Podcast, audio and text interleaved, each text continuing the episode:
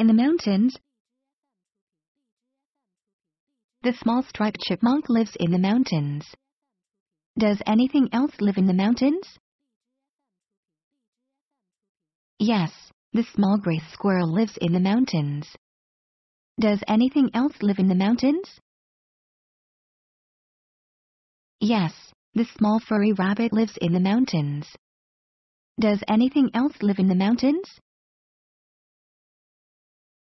Yes, the small sly fox lives in the mountains. Does anything else live in the mountains? Yes, the big strong eagle lives in the mountains. Does anything else live in the mountains? Yes, the big proud deer lives in the mountains. Does anything else live in the mountains?